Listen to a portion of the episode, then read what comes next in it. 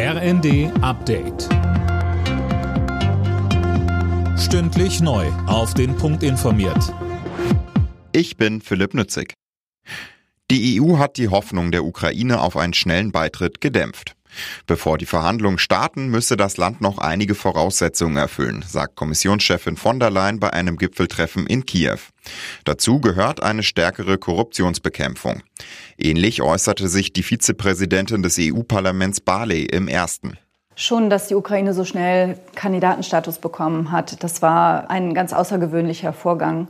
Und die Ukraine wird die gleichen Bedingungen erfüllen müssen wie alle anderen Kandidatenstaaten auch. Äh, und da ist sie, das bestreiten sie auch gar nicht, noch ziemlich weit weg von.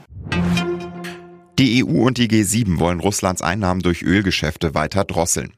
Die Mitgliedsländer haben sich zusammen mit Australien jetzt auf einen Preisdeckel für Erdölprodukte wie Diesel oder Kerosin geeinigt. Der soll bei umgerechnet gut 90 Euro pro Barrel liegen.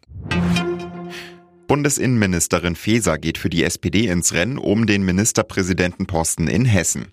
Ihre Partei hat sie jetzt offiziell zur Spitzenkandidatin für die Landtagswahl ernannt.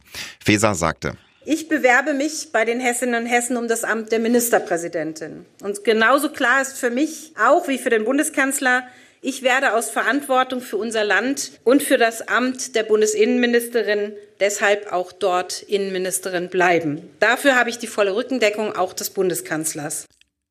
Ihre Doppelrolle als Kandidatin bei der hessischen Landtagswahl und Bundesinnenministerin wird sowohl von der Opposition als auch aus den Reihen der Ampelpartner kritisiert.